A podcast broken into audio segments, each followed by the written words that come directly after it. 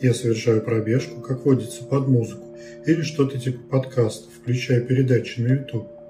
Так наткнулся на днях на экономический обзор Владимира Милова, где он рассказывает о топ-5 идеальных в плане экономической модели и для жизни стран.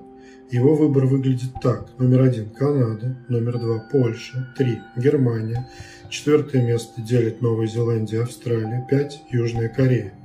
После этого списка он перечисляет страны, которые предлагали зрители, но, по его мнению, в них есть те или иные изъяны. И Милов эти недостатки называет. Например, слабое место скандинавских стран – дороговизна. Японии – фактической однопартийности, табуированности и том, что они не расстались с имперским прошлым. Проблема США в том, что там все сложно. Несовершенство Израиля в состоянии постоянной войны с арабским миром и крайней религиозности. Вот я бы хотел прокомментировать момент с религиозностью Израиля и выбор Канады. В Канаде есть большая проблема – квебекские интенции к сепаратизму. Страна довольно четко разделена на франкофонную часть и англоязычную. Слева от Оттавы на дорожных указателях – британская корона, а справа – французская лилия. Все вывески и знаки на французском. Квебекцы недолюбливают англоговорящих или относятся к ним свысока – Канада, безусловно, прекрасна во многих аспектах, но если Милов не включил скандинавские страны из-за дороговизны, то Канаду точно сложно видеть, по крайней мере на первом месте, из-за пусть и не открытого, но постоянного противостояния двух культур. Лично я считаю, что этот вопрос надо было решить волевым образом в начале XX века, убрав французский из государственных языков и сделав его региональным. Теперь это никуда не денется.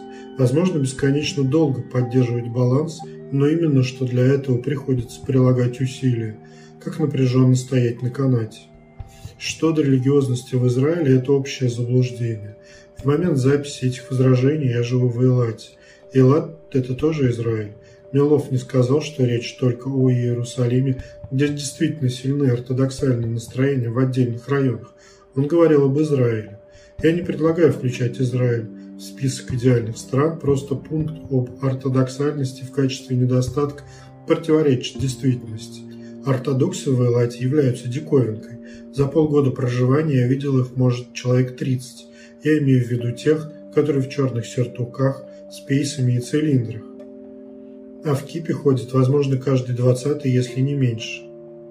Я видел только одну отдельно стоящую синагогу, остальные находятся во дворах домов и не выпячивают свое существование, кроме вывесок. Иудейские заведения не работают в субботу до захода солнца, но работают любые другие – эфиопские, русские, арабские.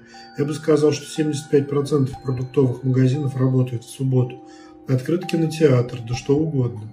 Общественный транспорт ездит – если в местных забегаловках пиццу можно купить только кошерную, то в Доминус Пицца продается любая. В Элате нет никакого религиозного давления или религиозных ограничений. В Тель-Авиве то же самое. Есть религиозные районы, но у вас нет никакой необходимости там бывать или жить. Более того, когда вводили коронавирусный карантин, полиция проводила рейды по религиозным районам Иерусалима, арестовывала отказавшихся соблюдать запреты ортодоксов – Ортодоксальный район Бнейбрак был в принципе блокирован силами правопорядка, потому что там распространялась зараза сильнее всего. Имели место даже эпизоды применения полиции необоснованной силы при подавлении акций протестов ортодоксов. Весной 2020 года был случай, когда полиция бросила шумовую гранату и пострадал ортодоксальный ребенок. Разве можно после этого называть Израиль несветским государством? Заваривали двери синагог – Мэр одного города сказал, что совместные молитвы – это как беспорядочная стрельба на улице. Вы не можете услышать такого от мэра не только в арабском мире, но даже в России. В израильском сериале «Железный купол» ортодоксов постоянно высмеивают. Как пример, из 120 депутатов израильского парламента 20 представляют ортодоксальные течения. Вот религиозности в Израиле примерно на 16%. Согласно переписи населения, лишь 22% считают себя ортодоксальными. Милов же сравнивал израильскую ситуацию с арабским миром. Так что нет, сэр.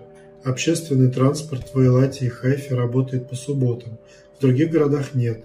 Но больше никакого религиозного давления или присутствия не встреч... Что?